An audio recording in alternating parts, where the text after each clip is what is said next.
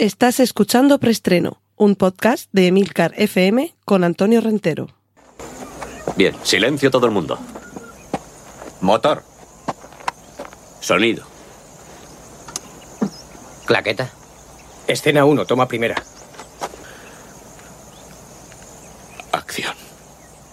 Saludos, bienvenidos al podcast de Milcar FM donde repasamos las últimas noticias de cine y series de televisión. Recordad que en las notas del podcast encontraréis los enlaces a contenidos audiovisuales que mencione a partir de ahora, tales como trailers, fotos, carteles y demás hierbas y matujos.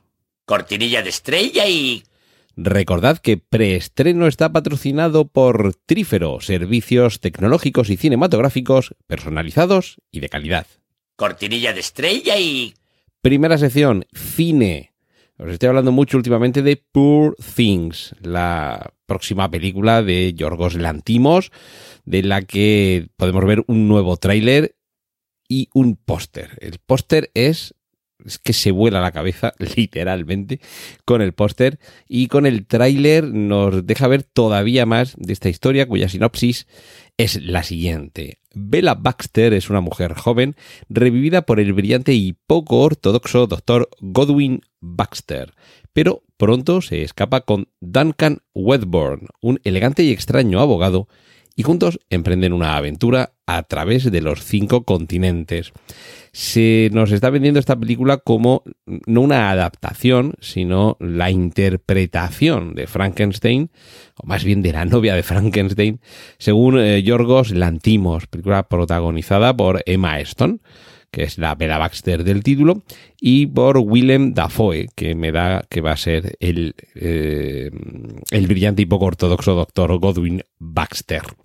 La película ha obtenido la calificación R, lo cual hace que en Estados Unidos eh, sean los mayores de 18 los únicos autorizados a verla, por su, atentos, fuerte contenido sexual, frecuente desnudez gráfica, material perturbador, sangre y lenguaje explícito. A mí esto me recuerda a estos avisos que nos ponen ahora en las películas, en las plataformas de streaming, que, te avisan algo así. Eh, mm, lenguaje en escenas de sexo, eh, tabaco. Madre mía, que, hay gente fumando. Eh, y luego ver la película y dices, ¿dónde está? ¿Dónde está el sexo? ¿Dónde está el tabaco? ¿Dónde está la violencia? ¿Dónde está el lenguaje explícito? Así que estaremos atentos y esta es de las películas que más prometen. Como también promete Helio, Helio sin H, como el gas, pero sin H, Helio, que es el nombre propio del protagonista de la próxima película de Disney y de Pixar, cuyo tráiler ya podemos ver también. Tiene que ver con un mensaje que llega a la Tierra, un poco mm, tipo contact, ¿vale? De una civilización alienígena, se eh, envía un mensaje que se capta en la Tierra os voy a desvelar lo que aparece en el primer minuto del tráiler o antes del primer minuto del tráiler mientras una militar estadounidense está vigilando eh, ese mensaje que llega, le llama a su hijo. Y le dice que ahora no te puedo atender, que tengo una cosa importante entre manos. Pero en el mensaje, el, eh, los alienígenas lo que piden es enviadnos a vuestro líder. Y como se cruza el mensaje en el que los alienígenas piden que les enviemos a nuestro líder con la videollamada del hijo, eh, el hijo es teletransportado a, ese emplazamiento donde vive la civilización alienígena con los consiguientes malos entendidos que ya os podéis imaginar, sobre todo porque muy pronto el niño se da cuenta de que más vale que se haga pasar por el líder del planeta Tierra o del una Tierra, que porque si no su suerte podría ser nefasta. Yo creo que esto tiene una pinta muy divertida y ya sabéis que Disney y Pixar pocas veces fallan cuando están juntos. Y ahora tráiler de Cobweb. Cobweb, que se escribe C-O-B-W-E-B, es eh, una forma de decir telaraña. Yo sé que, muchos tenéis más bien lo de web, que más bien significa red. O spider web, que sería la red tejida por una araña, pero bueno, el término para decir telaraña es Cobweb. Eh, y es una película de terror del director de la serie Marianne, una serie francesa de terror espeluznante y que por desgracia quedó truncada en su primera y única temporada y que en este caso Cobweb, de la araña, nos lleva a los, eh, las pesadillas que tiene por la noche un niño cuando golpea alguien o algo la pared de su dormitorio. Además, ese, ese sonido, voy a intentar reproducirlo. Algo así, que suena en el corto, eh, perdón, el corto en el tráiler. Ya pone los pelos de punta, el resto del tráiler los pone más todavía y yo no sé si vamos a tener paciencia suficiente después de ver el tráiler para esperar hasta el 11 de agosto cuando se estrena, porque las ganas de pasarlo mal con esta película son muchas. Y ya que estamos con películas que tienen que ver con el mundo del terror, Mind, Body, Spirit, o sea, mm, mente, cuerpo y espíritu o alma, se podría traducir. Es una película de estas de found footage, de eh, metraje encontrado, se nos mete en la ficción, vamos a hacer esa suspensión de incredulidad de que nos creemos que alguien ha grabado lo que estamos viendo con su móvil o con la webcam del ordenador, que otro alguien ha encontrado todas esas grabaciones y ha decidido montarlas, hacer una película con ello, estrenarlo en cines, ¿no? Pero bueno, eh, esto es un poco lo, el mecanismo que hay detrás de este tipo de películas. Y en este caso, Mind, Body, Spirit, ya digo, mente, cuerpo, alma, nos cuenta la historia de una eh, influencer de yoga que decide eh, instalar unas cámaras en una casa, si no lo he entendido yo mal, que le ha dejado su madre, entiendo que porque ha fallecido la madre, y desde esas cámaras va a transmitir a través de Internet sus ejercicios, ejercicios que tienen que ver pues, con todo esto del yoga, el mindfulness, la relajación, todo esto. Y por supuesto, y me encanta esta frase, comenzarán a pasar cosas extrañas. Yo, yo, esto lo decía antes de que apareciera la serie Stranger Things, que en realidad no es cosas extrañas, sino cosas más extrañas. El aumentativo, sino si fueran cosas extrañas sería Strange Things. Stranger es que son más extrañas, y ya terminamos, Juan Iquilator, me permitirás el curso de inglés. Si son las cosas más extrañas, sería strangest things, o las, las cosas más extrañas, o las más extrañas de las cosas, ¿vale?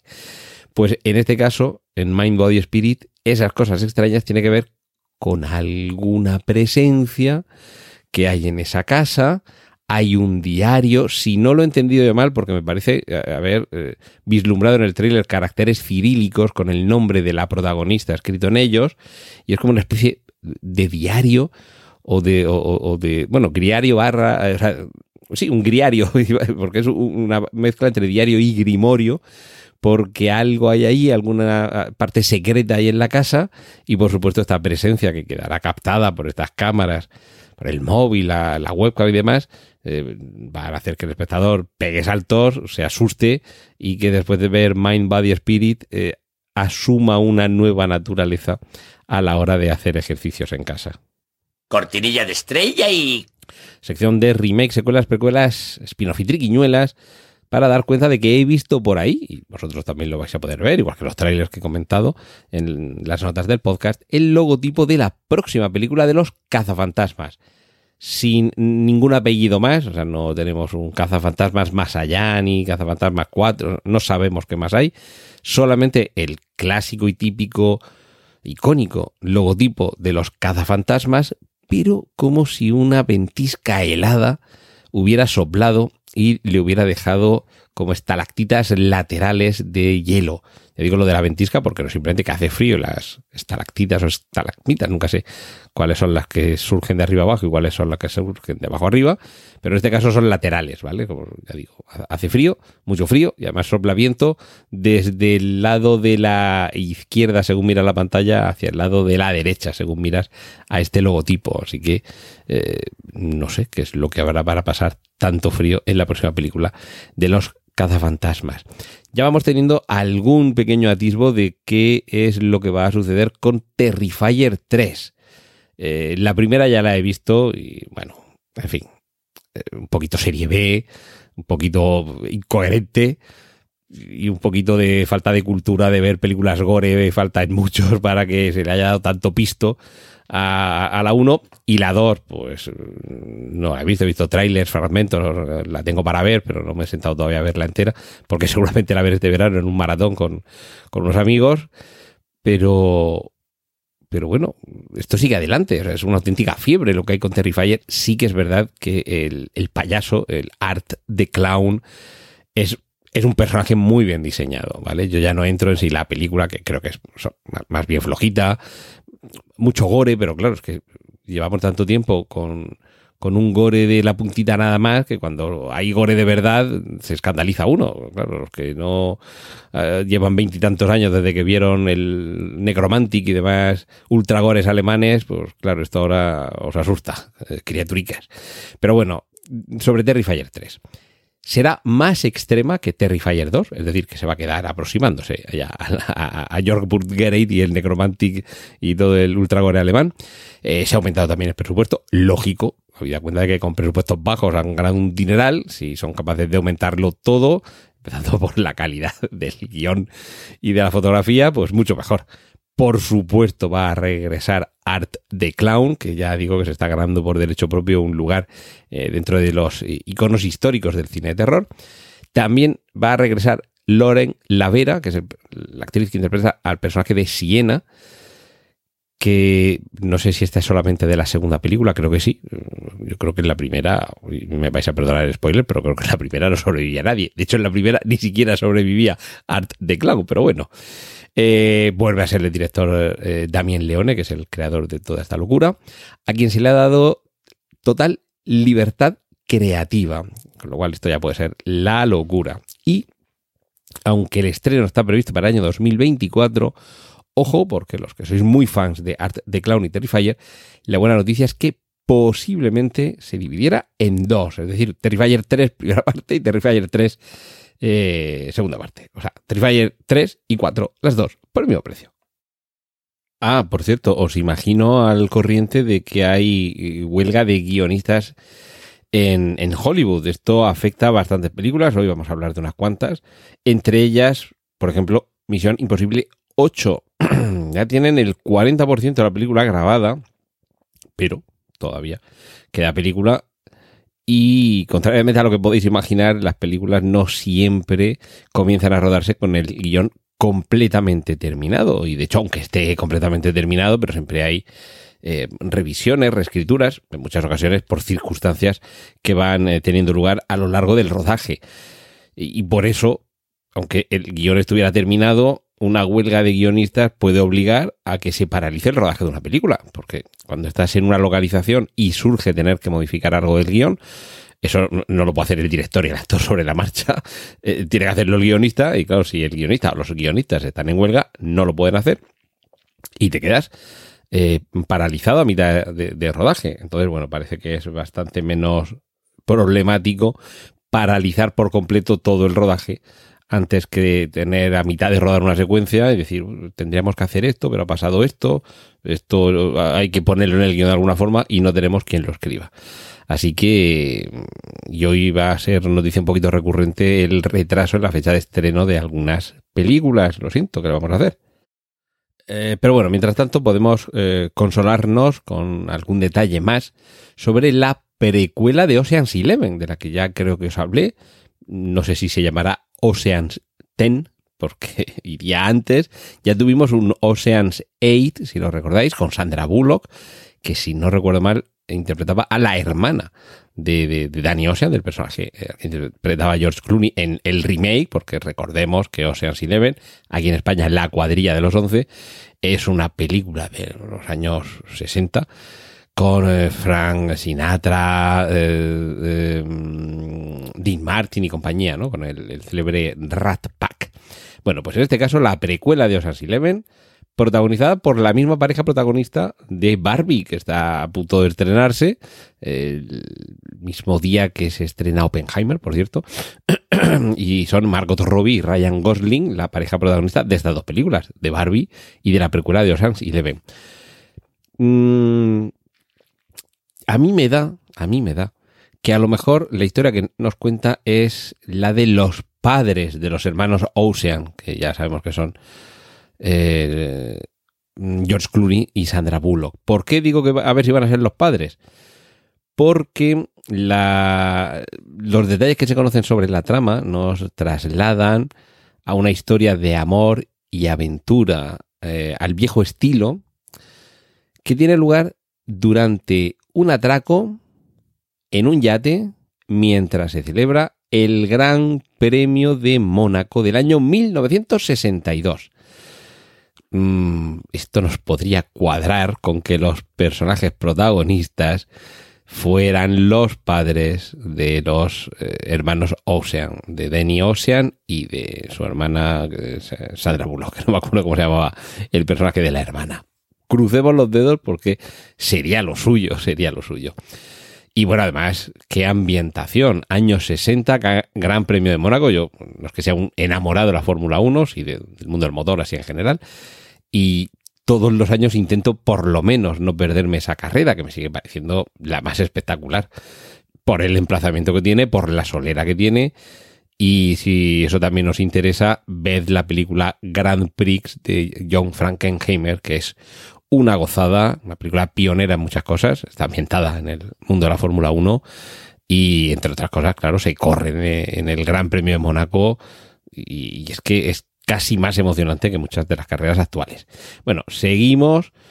Alien Romulus, que me imagino aquí en España será Alien Rómulo, que no, no tiene nada que ver con el pequeño de los, eh, de los Roy, de la familia protagonista de la serie Succession. Roman, eh, sabéis que su padre le llamaba Rómulo.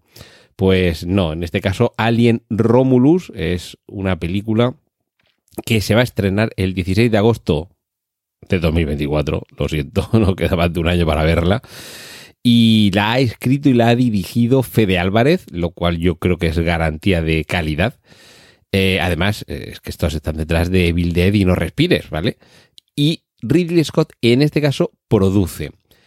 Alien Romulus es una película independiente dentro del universo Alien. Esto quiere decir que no tiene ningún tipo de conexión con ninguna de las anteriores.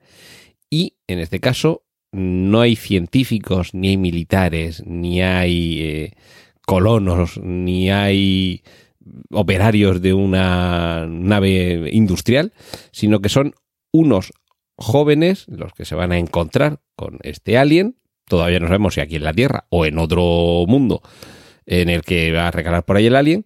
Y algo de lo que se promete con esta película es que va a contener las secuencias más gore y más impresionantes de toda la saga. En fin, esto es difícil superar, ¿eh? llevamos unas cuanticas. Y bueno, recuerdo que además de esta película, Alien Romulus, también está en preparación una serie de televisión. Y a ver, os he hablado de retrasos en las fechas de estreno derivados de esta huelga de guionistas. Nuevas fechas de estreno para eh, las siguientes entregas de la saga Avatar. Avatar 3, 19 de diciembre de 2025.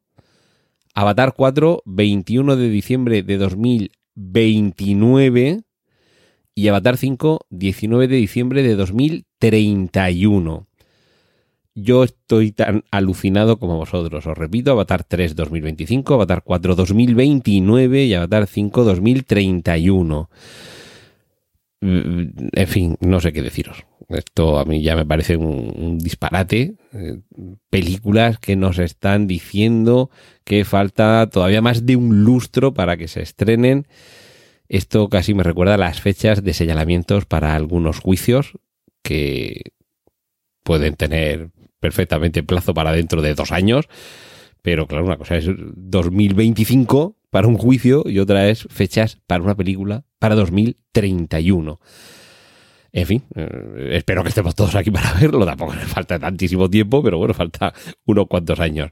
Y termino esta sección tan larga esta semana de remakes, secuelas, precuelas, spin-off y triquiñuelas anunciando que Disney ya tiene en preparación el remake, abro comillas, en imagen real, cierro comillas, de Bambi. Ya sabéis que los clásicos de animación Disney, de animación tradicional, de los dibujos animados de toda la vida, llevan ya unos cuantos años que se están haciendo, a ver, decimos en imagen real y con actores de carne y hueso, y sí, aparecen actores de carne y hueso, pero sobre todo lo que hay son muchos efectos digitales, muchas criaturas fotorrealistas o hiperrealistas, pero que están hechas por ordenador. Y en el caso de Bambi, ya os podéis imaginar que será así. Pero mm, de momento no hay muchos más detalles, con lo cual me imagino que tendremos que esperar por lo menos un par de años. Qué manía con anunciar las cosas tan pronto para que luego cuando sepamos la fecha de estreno falte tanto tiempo para que las veamos. Cortinilla de estrella y... Serie es una única noticia esta semana y es que Mark Ruffalo va a protagonizar en HBO una serie limitada obra del creador de Mar of Easttown. Se trata este señor de Brad Ingleby y en esta serie vamos a, aproximarnos a una fuerza de, de agentes de la ley y los criminales a los que tratan de detener. Bajo esta premisa caben la mitad de las series y no más que se están emitiendo en la actualidad. Pero bueno, teniendo detrás a un actor tan interesante como Mark Ruffalo y a Brad Inglesby, insisto, el creador de Mare of Easttown, yo creo que es una serie que va a merecer mucho la pena y ya os daré más detalles cuando sepamos algo, claro. Cortinilla de estrella y... Venga, vamos un ratico de cómics podemos ver cinco minutos de eh, Invasión Secreta, la nueva serie Marvel. Está online, completamente gratis, os facilito el enlace. Y ya hay gente que ha visto los dos primeros capítulos y dice que es la serie adulta mejor hecha del universo cinematográfico Marvel.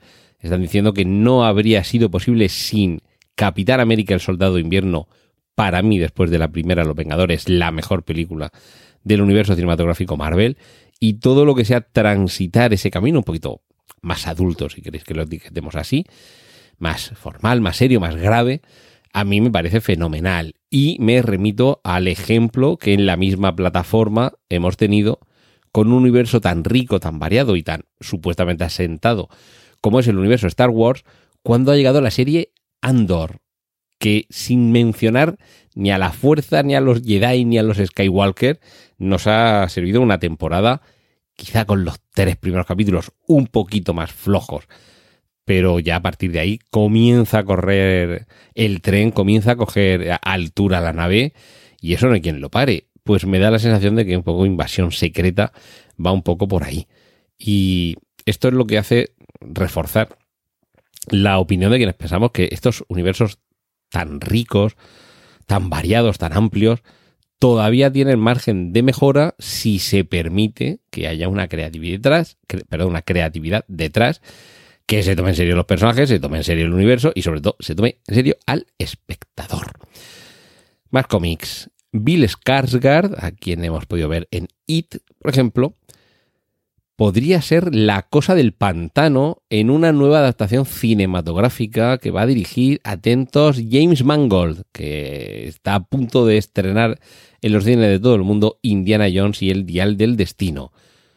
Buena elección del personaje, buena elección del actor, buenísima elección del director. Vamos a ver qué tal resulta esto. Y recordemos que hay, eh, aparte de una película de los años 90, un poquito infame, pero hay una, una, una, serie, porque al final la, cancelaron y quedó en, un puñado de episodios, de...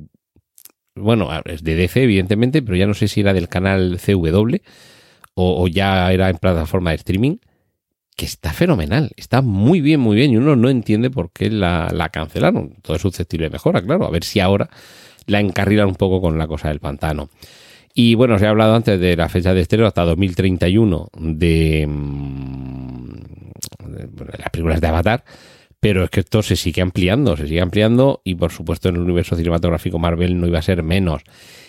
Entre otras cosas, además de la huelga de guionistas, tienen el problema del actor que interpreta a Kang, porque tiene problemas legales, eh, tiene que ver también con el, con el abuso de eh, abusos sexuales y claro, eso es un escándalo que una un estudio en general no le viene bien, pero un estudio tan familiar como Disney, una de cuyas patas es Marvel, pues esto le viene un poquito peor.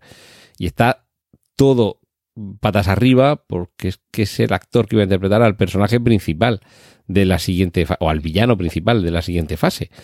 Bueno, pues entre pitos y flautas, entre huelga de guionistas, entre los problemas con este actor, se retrasan las fechas de estreno de los Cuatro Fantásticos, de Vengadores, la dinastía Kang, lógicamente. Y la buena noticia es que se ve que esta ya la tenían más terminada. Se adelanta la fecha de estreno de la tercera parte de Deadpool. En fin, con algo tenemos que consolarnos. Y bueno, os dejo el enlace a un póster, es lo único que hay ahora mismo, un póster de Generación V. ¿Sabéis lo que es el compuesto V? ¿Sabéis qué empresa es Void? Pues ya sabéis que estamos hablando de un spin-off de The Boys. Esta serie tan, loca y tan salvaje que adapta al cómic del mismo título, fíjate, lo tengo aquí, de Garcenis y Dick Robertson, tengo aquí al alcance de la mano sus, sus volúmenes. Y con esto de generación, o sea, perdón, de Gen V, me imagino que ese spin-off nos va a orientar un poquito más con eh, respecto a lo que sucede con el desarrollo de ese compuesto V y de las personas que lo toman. Cortinilla de estrella y... Y vamos ya con la sección de adaptaciones. Eh, os dejo el enlace al tráiler de la segunda temporada de Fundación, con muy buena pinta, aunque también os digo que yo ya me he olvidado de la mitad de los detalles de lo que pasaba en la primera temporada. O sea, en líneas generales sé por dónde va la cosa. Pero habría que refrescar estas temporadas que dejan pasar tanto tiempo, o sea, estas series que dejan pasar tanto tiempo entre temporada y temporada. Yo haría un capitulico, aunque sea 20 minutos, con los, eh, los momentos más destacados de la temporada entera, en lugar de ese previously, ese anteriormente, que en dos minutos te lo resume. No, no, un poquito más. Cinco minutos se me queda corto. 10, 15, 20 minutos, como medio capítulo de los momentos más destacados para situarnos, para ponernos en situación. Y, tiene, desde luego, sigue teniendo una pinta fabulosa, aunque ya sabéis, los que habéis leído las, las novelas, los relatos de la Fundación, eh, Fundación, Fundación Imperio, Segunda Fundación, todo esto de Asimov, ya sabéis que no es una historia como tal, son como distintas historias que a lo largo de siglos y es bastante complicado todo esto adaptarlo de una manera más o menos literal a serie, pero bueno, más que basado, inspirado en los trabajos de Asimov y es una serie compleja, visualmente es una pasada y sigue manteniendo el interés del espectador, o por lo menos el mío lo mantiene. Y termino con una noticia que, bueno, podría ser mejor. En lugar de hablar de James Wan, podríamos hablar de Guillermo del Toro, pero vamos a conformarnos con que James Wan ha confesado que quiere adaptar La llamada de Chulu. la novela mítica, o una de las novelas, o de los relatos largos míticos de Howard Phillips Lovecraft.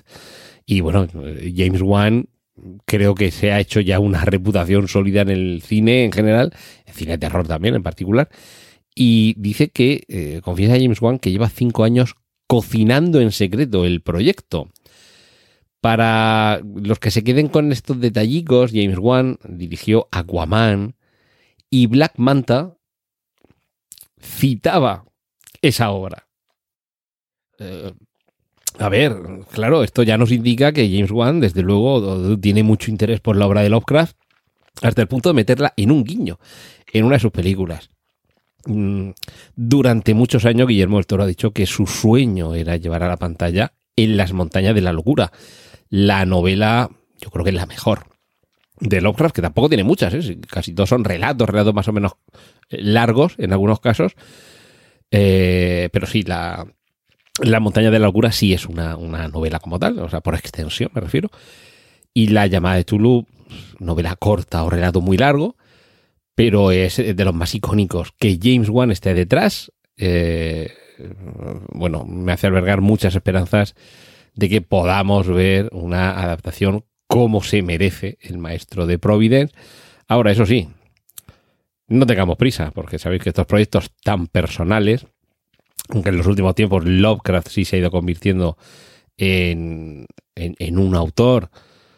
Bueno, ¿qué voy a decir yo? Si soy coautor de un libro sobre Lovecraft, Lovecraft, la alargada sombra del tentáculo, coautor y co-coordinador junto a Ramón Monedero y puñado de, grandes eruditos en distintas materias que colaboraron con nosotros para hacer un, retrato de Lovecraft desde la filosofía, la arquitectura, el, el, arte, por supuesto, cómics, cine, todo lo que queráis, adaptaciones acreditadas y no acreditadas, de todo lo tenemos metido en el libro. Y tengo una estantería entera, o sea, una estantería, una, una balda, una leja, como decimos aquí en Murcia, entera, llena de libros de Lovecraft y sobre Lovecraft, además de cómics sobre sus eh, adaptaciones, sobre sus eh, historias. ¿Qué os voy a contar de Lovecraft? ¿Qué os voy a contar de las ganas que tengo de que llegue este, la llamada de Chulu de James Wan? ¿Y qué os voy a decir? Cortinilla de estrella y... Pues sí, os voy a decir que me despido, que me voy de vacaciones aquí en preestreno hasta mediados de septiembre, pero que os dejo en buena compañía porque cada semana tendréis una cita con el mundo del cómic, de la mano de quien os habla, en Excelsior, como siempre, aquí en Emilcar FM. De todo corazón, que paséis un muy feliz verano, unas grandes vacaciones y nos vemos en septiembre. Un saludo de Antonio Rentero. ¡Y corten! Gracias por escuchar Preestreno. Puedes contactar con nosotros en emilcar.fm barra preestreno, donde encontrarás nuestros anteriores episodios. Genial, a positivar.